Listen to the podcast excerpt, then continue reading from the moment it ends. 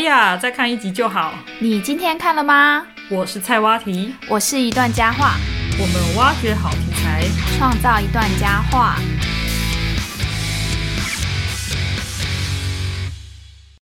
米娜桑，我开哩。大家好，欢迎来到我们的频道。今天呢，我从台北来到了高雄。刚刚听到的这个声音呢，就不是菜蛙题的声音。今天很开心，请到了一个来宾，是尤妮妮老师。大家好，我是尤妮妮老师。之前在高中任教，是一位国文老师。那因为也很喜欢电影跟创作，所以这一次呢，就来跟大家聊聊。嗯，我们是怎么认识的呢？其实尤妮老师是大学的学姐，但是我们是离开学校之后才相遇。这是一个很很有缘分的一个故事。就是在我辞掉工作四十岁那一年，打算要做自己的时候，那我辞掉工作，我就去外面报了很多的课程。那其中日文课就是一个。我很想要重新学起来的一个重点课程，于是呢，我就很认真的去外面找了日文课。后来就遇到了学妹，我觉得她教的很好，试听一节之后，我就觉得她教的非常好，于是我就报名了她的日文课。那在某一次上课的时候，就听到她说：“哎，她大学是一座山。”有那指南山的这个关键字出现的时候，我就马上哎感觉到说，发现是对是学妹，于是我就下课的时候就很勇敢的去跟老师相认这样子，所以从此之后我们就变成学姐跟学妹了。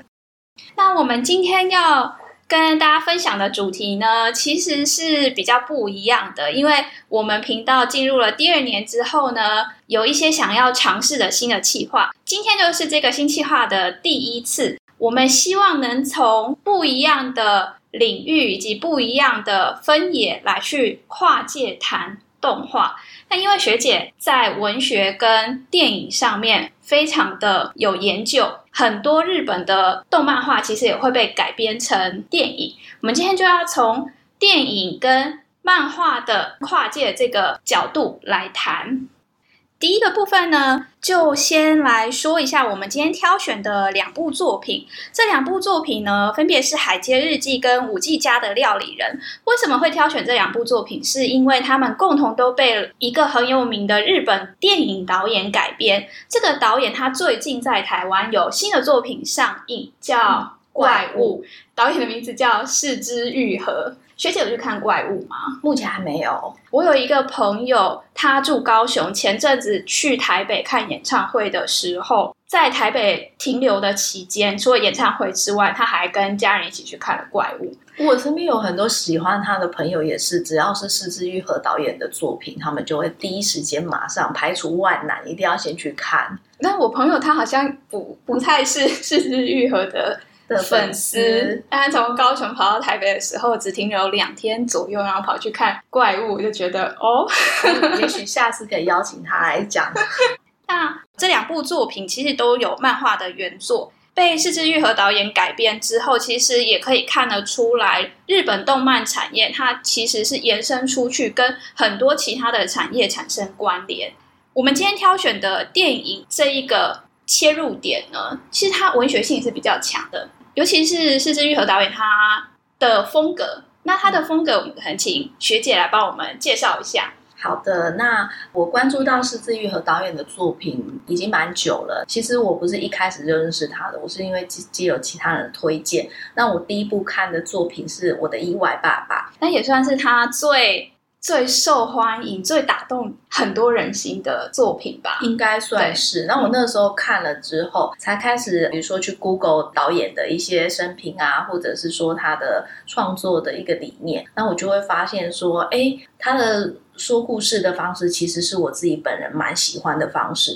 那我也很喜欢这个故事，因为我的意外爸爸他其实是源自于交换错小孩的一个故事的契机。韩剧里面很常出现。那我觉得很压抑的就是，照理说一个很拔辣的剧情，就是应该是不会再这么文艺，对，怎么可能会打动这么多文青？于是我就去看了，那看了。过程当中，其实我一直是非常感动的，嗯，因为我觉得他其实是用不那么戏剧性的方式去描述命运弄人的一种生命状态。那包含就是一开始恶意把他们的小孩交换的那个护士，是源自于自己有悲惨的过去，所以哈，当他看到别人很幸福的时候，他就觉得愤愤不平的。于是他觉得他想要去扮演平衡命运角色。嗯那我觉得这个其实就是扣紧了四之愈和导演他希望透过他的作品去嗯传达的。在世界上有一群也许我们看不到他们的人，那所谓的看不到是说。他表面上看起来就很正常的一个护士，也有正当职业，但我们看不到他背后的伤痛，以及他内心世界有这么多控诉。嗯那他希望通过他的作品带我们去看到有这样的人，因为比如说我们会去嗯关怀没有家的人，不会关怀一个很普通的人。没错，就是如果这个人有正当职业，我们其实是会忽略他内心，或者是忽略他的过去。那我觉得，其实这是在这个社会里面很欠缺的一种视野。那也是后来我为什么陆陆续续去找他其他作品来看的一个契机。我觉得刚刚听到学姐这样讲，我就发现，因为学姐之前在教育现场待了非常久的时间，应该也有发现这样的现象，就是说，我们当学生的时候，都会觉得老师的焦点关注到的，要么是最好的，要么是是最差的，但是中间那一些很。安分守己或者是不突出的一般人，很容易就被忽略了。我觉得这也是一种社会的缩影吧。嗯，我们多数人其实就是那一个默默无闻的某人路人而已。所以，当这个视之导演他把他的镜头对准这些人的时候，我们透过他镜头看到的故事，很容易跟自己会产生一些共鸣吧？对他擅长拍我们日常生活，你身边就是一定会看到这些人。可是，在过去你可能不觉得。他背后有这么多故事值得我们去探讨。嗯那比如说他的小偷家族，在过去我们如果看到被拐骗的儿童的新闻，我们可能就会觉得说，哦，诈骗集团这就是一群很坏的人而已。嗯但他也是带我们去看到说，在这一群看似很坏的人的背后，他有没有也有真挚的情感？嗯他有没有可能也是有一些迫于无奈的状态？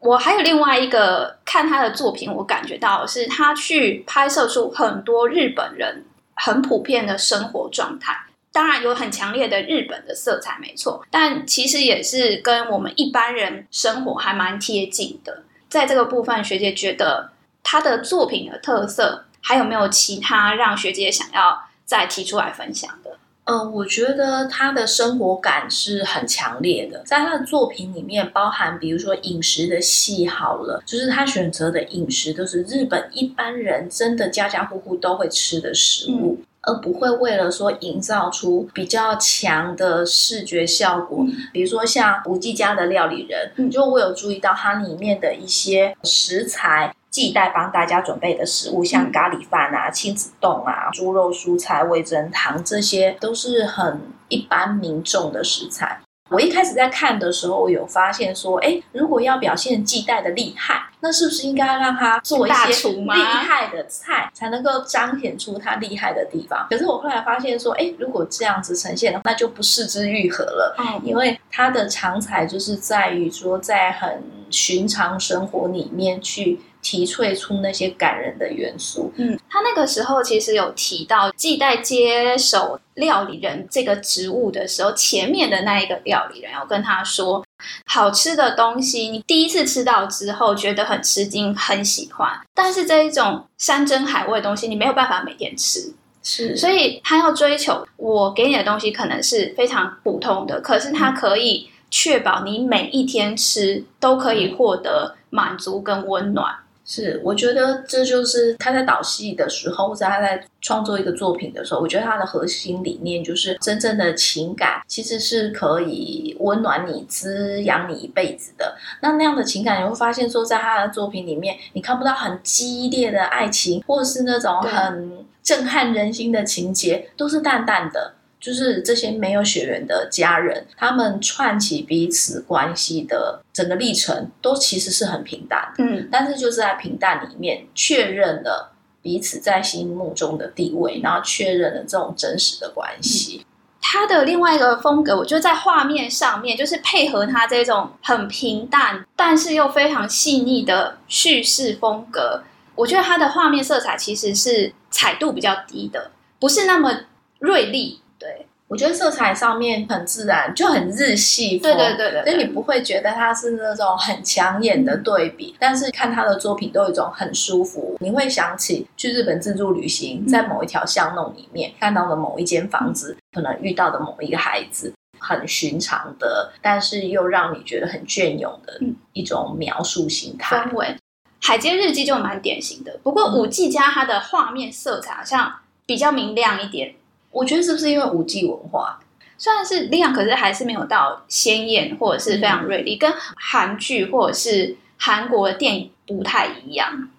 我觉得节奏奏也不太一样。对，就是韩剧的节奏基本上都还蛮快的，而且他们蛮着重，就是会有一连串的某些让你很震撼的事件发生。一直给你很多刺激。对，就是说哇，发生了什么事情，那让观众的情绪就很快的又被带着走，带着走。但是我觉得石之愈和导演的作品，他就不会有这种很强烈的事情，就算是一件比较强大的事情，他都是用很平和的方式去呈现。比如说在呃《海街日记》里面有三场葬礼嘛，那我觉得其实前两场是充满冲突的。第一个就是呃爸爸过世的大姐，一开始就是其实是不想来参加的。那这个部分如果让韩剧来处理，就可以搞得很狗血。但是呢，他并没有，他就是后来他还是默默的出现。嗯，对，大家其他人的反应其实也蛮节制的。那第二场丧礼就是外婆的七年祭，也是一个引爆冲突的一场戏。因为他们妈妈想要把房子卖掉，是，然后大家觉得这个没有良心的妈妈，你当初抛抛弃我，们现在你居然在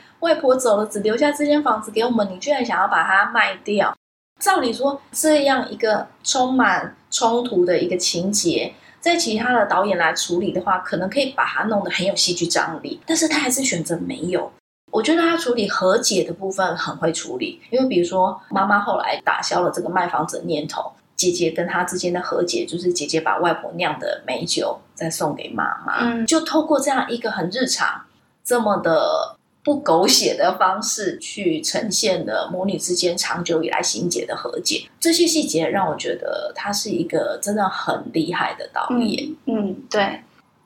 好，接下来我们这两个作品我们会分开来介绍。首先，我们先讨论的是《海街日记》。《海街日记》呢，它是吉田秋生所创作的日本漫画作品。它在二零零六年的时候就已经开始连载了，但是它一直到二零一八年都是不定期的连载。在这过程中，它有得到漫画大奖。二零一三年的时候，一直到二零一五年，它就被四之愈合改编成了电影。饰演大姐的是林濑遥，这一位应该大家都台湾的观众对，而且都很喜欢，好感度非常高嗯。再来是长泽雅美，也是女神级的，，对对对，再来是夏凡，然后是饰演小妹的广濑铃，也是这几年非常受到瞩目的年轻女演员，当然也获得了日本的电影金像奖最佳影片跟最佳导演。嗯接下来我们就请学姐来说一下《海街日记》这个作品。当初第一次看的时候，其实坦白讲，呃，我有点没有那么入戏的一个地方，就是在于说，爸爸的丧礼结束之后，大姐就居然马上邀请妹妹，而且二姐跟三姐都很开心的同意了。妹妹也马上就同意了。我一开始在这个桥段的时候，我觉得蛮难进入的，因为我会觉得说，你想要跟一个陌生人一起共同生活，然后组成一个新家庭，似乎没有那么快可以接纳，而且这个人的妈妈还是破坏你家庭的要讲元凶凶，没错。所以我一开始坦白讲，在那个地方，我就觉得我好像没有办法那么快的进入这个节奏，即便他们是一群很善良的人，我还是会觉得说太快了。会不会韩剧看太多？可可能，但是我会觉得说，哎，这是我不能接受的点。后来我重新再去看第二遍的时候，我就突然去发现说，哎，也许这就是施之玉和导演想要我们打破的某些东西，就是我们觉得一定没有人这样。但是如果有这样的时候，是不是也是带领我们去思考为什么他们会这样？嗯，为什么他们会做出就是不同于一般人的抉择？嗯我后来在看了很多书之后，才发现说，其实仇恨跟抵抗也是需要很有力量的。嗯，就是说，在面对家庭失和的状态，你是可以一直抵抗，我就是不接纳，就是要仇恨到底。其实那是一种人的选择，但是我选择接纳，我选择很软弱的接受，我选择很无奈的去坦然面对这个可能伤害我的人，这也是另外一种选择。嗯那我觉得，也许这是失之愈和导演想要告诉我们的。嗯然后我觉得重新再看这场戏的时候，我觉得很特别。不知道大家有看过这部电影的人有没有注意到说当他们对于美美提出邀请的时候，他们是站在火车上，嗯然后那个画面就是火车门打开，三个姐姐站在火车上，然后妹妹站在下面。姐姐就问她说：“你要不要来跟我们一起住？”妹妹就马上答应。我第一次看的时候，我也觉得这太不可思议了，怎么可能是在火车上做这件事情？可是我重新再去看的时候，我发现那是一个原本觉得不可能停止的状态，就是我们不可能在火车暂停的这么短的时间去做出这么重要的人生抉择的邀请。可是我后来再从不同角度去看的时候，我就会发现说，正因为这样子的艰难，所以才让他们在这个时刻都对彼此打开了心门。那个火车的门就象征他们的心门，嗯嗯在短暂的时刻，他们就做出了这样子的决定。而他们后来就是很努力的适应彼此的生活的时候，也让我们看到这些底层的小人物，他们其实面对人生的变故，包含这个小妹妹，在丧礼中我们可以看到她，她异常早熟嘛，呃，在跟姐姐们相处的日子里面，我们又可以看到，哇，她真的是很懂事的一个小女孩。那或许这也就是施之玉和导演想要引导我们去看到那些我们原本可能觉得。啊，他就很 OK 啊，但是他包含他后来偷喝了美酒，嗯然后喝醉酒之后，原来他也有好多好多心里的事情想要说的。嗯嗯，导演他在改编的时候，其实是从漫画去改编。那漫画它其实已经有完结了，总共九集。它其实故事还蛮长的。那他在改编的时候，他是怎么样去挑选说要着重在哪个地方？他去提取哪一个部分？其实他是有经过思考跟筛选的。所以一开始父亲的这个冲突，虽然说这个小妹她的妈妈生母是破坏了三个姐姐家庭的元凶，可是后来他们在这个丧礼上面遇到再婚的那个对象，其实不是这个小妹的生母，又是继母第三任第三太太太对，这个大姐她其实在这个小妹身上看到了她自己，嗯，因为她其实也是没有获得完整的家庭。嗯所以他才会在这个时候邀请小妹说：“你要不要跟我们一起住？”这一个大姐呢，她在最后一刻抵达父亲的丧礼现场的时候，她看到了周遭的大人其实都非常的没用，像他他爸爸最后这一任妻子是。跟叔叔，他们甚至想要把担任丧家主人的这一个角色角色推给一个未成年的小朋友。嗯，我觉得他还蛮有趣的，是在这部作品里面担任父母亲角色的这一些人，其实都非常的不成熟，是很任性的过生活。所以这些小孩，即便姐姐们已经成人了，但他还是会去看到过去不得不成长的影子。所以就变成同情心，或者是说心疼过去的自己的这样心态。对，还有角色的设定，因为她大姐其实是一个非常非常认真过活、非常正直、很认真对待人啊、跟自己啊、跟自己在做的事情的人，所以他现场看到了这样子的继母跟叔叔，他当场就直接跟他们说：“这是大人该做的事情，你们不应该推给小孩。”他这种直接讲，而且甚至是对长辈说这一种行为呢，在日本社会里面其实是比较少见的，因为日本人比较不会直言不讳，所以很好玩。就是在原作的时候，他的二姐跟三姐就在旁边说啊，他直接说出来了，是这样子。那有没有一种可能，我觉得很有趣，就是他也在讲，他也承担了他们家里的长辈，比如说他妈妈不负责任的离开，嗯然后他就要一直照顾他的两个妹妹。有没有可能他也是长期也觉得我在做长辈应该做的事情？嗯，对。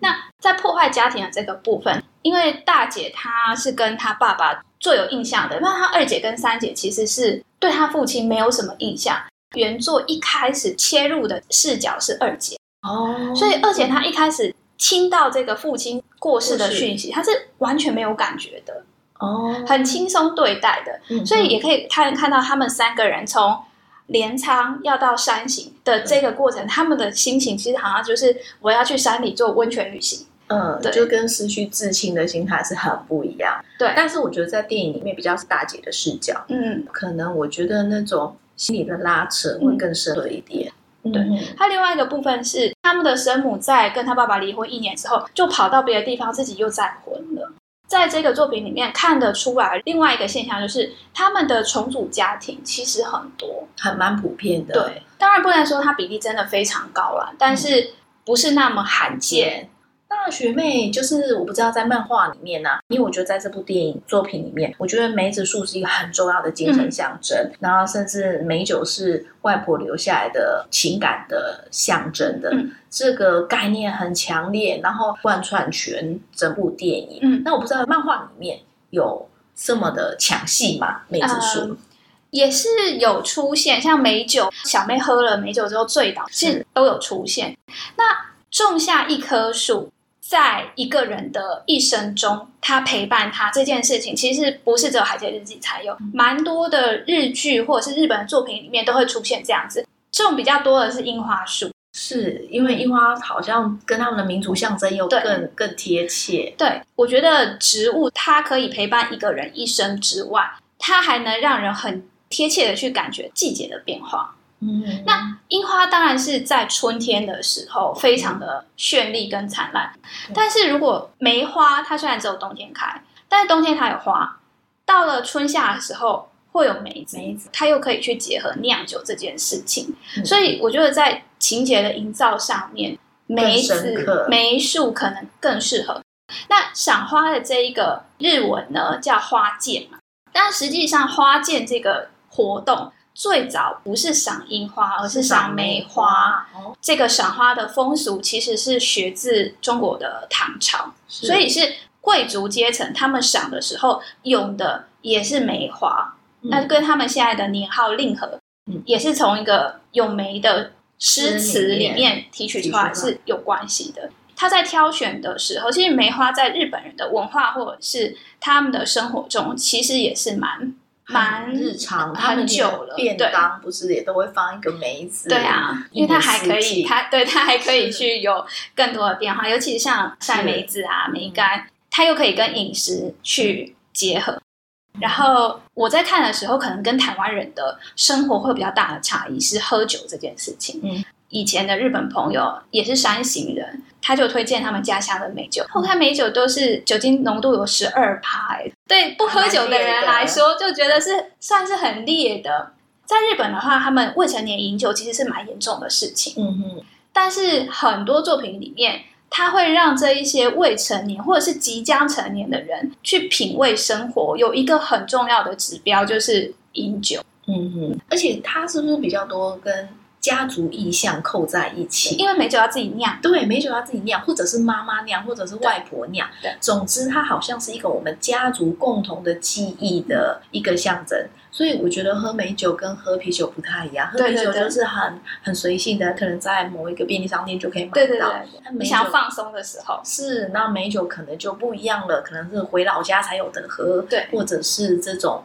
用来思乡的方式。对，或是非常在地。我那个山形的朋友他就说：“哦，我们的美酒是怎么样怎么样有名，怎么样怎么样好。可能不同的风土酿造的比例或什么不一样的时候，它产生出来，甚至还听说同一棵梅树，它每一年结的梅子的风味其实是不同的，嗯，所以每一年酿出来的美酒其实是没有办法再复制的味道。嗯，在我的成长过程当中，其实我我会想起我常常爬的那些树，比如说哦，哦，在我阿公阿妈家，那我会想起某一棵杨桃树很成熟掉到地上，然后夏天的阳光照的那种气味。那比如说后来我在台北长大，我家附近有一个公园，那有一棵榕树就很特别，它的造型就很适合攀爬。那一棵树上大概爬满六个小孩，对，那我我就会觉得说，这是一件很不可思议的事情。所以对我来讲，那一棵树它就仿佛是一个奇幻世界，因为在台北，你很少看到一棵树是可以爬的，而且可以爬那么多小朋友。我觉得啊还有爬树的经验，真的还是蛮蛮少见，因为我从来没有爬过树。应该是我觉得我寒暑假都一定会回去老家，回去南部的阿公阿妈家，所以对我来讲，就是那是一种好像有一种脱离平常的常规的感觉，归返到一种原始的状态。然后我觉得觉得说，哎，连接很多经验呢，因为比如说你要判断这棵树可不可以爬。你要先观察，对，然后观察之后，你要自己真的试着爬看看。你要想要穿什么样的鞋子，或者是我要把鞋子脱掉，或者是我要把袜子脱掉，我才不会滑下来。所以基本上它是可以锻炼出孩子很多重思考。说到这个，之前看到某某一年在讨论大考作文的时候，好像常常会出现就是去乡下老家爬树的桥段。我觉得应该很少人真的有爬过哎。嗯，有很多那个教授改那一年的作文的时候，都觉得很夸张，因为很多小孩都是杜撰的，因为他们就是说去爬一些不可思议的草莓树或者是木瓜树，因为基本上木瓜树是超直，像椰子树那样，你怎么可能会爬木瓜树？就是可能城市小孩的幻想文吧。对对对。但是有从那边也可以知道说，哎，或许那对于有些人来讲，真的是一个独特的东西，不是那么容易可以体验到的。嗯。就比如说啊，就日本的的小朋友来讲，可能采梅子是一个日常；台湾的小朋友来讲，哎，采梅子就没有那么日常。好，那除了梅子树啊、梅酒、梅梅子这个有季节性的象征之外，我发现到在《海街日记》这部电影里面，烟花，比如说他们姐妹们穿着浴衣去看烟火，然后还有爸爸死前就是希望可以最后看灿烂的樱花。我觉得其实是不是也是回扣的日本文化里面那种短暂而灿烂的象征？嗯，跟这一点有关系的，当然就是樱花嘛。为什么樱花它会成为日本？国民精神的象征，就是它在最灿烂的时候消逝，后来也跟武士道的精神扣合在一起。是，所以在这部作品好像也有呼应日本的文化的，就是我觉得呃，樱花也是最美的时刻，提供我们看它的呃绚烂之处，但是它也是稍纵即逝的，啊，包含人的生命也是。那我觉得透过这些象征，其实这部电影到最后的时候，我觉得它可能教会我们的是说，诶，也许世界上有很多的不完美，但是我们就能够欣赏到它完美的那一面，然后坦然去接受说不完美的事情终究会过去。也许是这部电影可能导演最想传达的概念。嗯，像去赏樱花好了，去做美酒，去晒梅子干。就是每一年固定都会有的一些活动，所以是非常贴近生活的。所以我们常常会觉得说，生活可能很无趣、很一成不变、苦闷、无趣。是无趣讲两次，然后，但事实上，我们如果用心的去看我们周遭的事物的时候，我们还是有可能把我们的生活。用很多美丽的事情去点缀。我觉得会让我想到苏东坡，哎，就是自其 变者而观之。这是国文老师。然后自其不变者而观之，就是如果你要从无聊的角色去看，你会觉得一年不就是这样，每年都樱花开呀，每年都结梅子啊，每年都酿美酒，每年都穿浴衣啊。但是你如果从不同的角度去看的话，哎，今年的梅子的风味跟去年可能不一样。今年跟你一起去看烟火的朋友可能是不一样的。我觉得我们台湾人可能没有这些活动，但是我们就算没有樱花随时可以看，我们还是。可以让我们的生活去找到一些这么美好的事物，嗯，去欣赏，对，或者是说重新去看待生命。我觉得这部电影里面有有让我们看到，生命终究是会有光亮的地方。那即便你在一个很深的隧道里面，只要你愿意打开眼睛，你还是可以看到哪里是有光的。嗯，但我想要补充对于《海街日记》这个漫画的原作的一个小回忆。我一开始知道这一个漫画的原作是在电影之前，二零一四年的时候。那我会知道这部作品是我那个时候在台北教的日本人家庭，他们家的妈妈跟儿子非常的喜欢这部作品，还把他们家买的漫画原作借给我看。哦，对，那个时候那个小男生还是小学生而已。哇，现在应该大学生。对对对对对对对对对。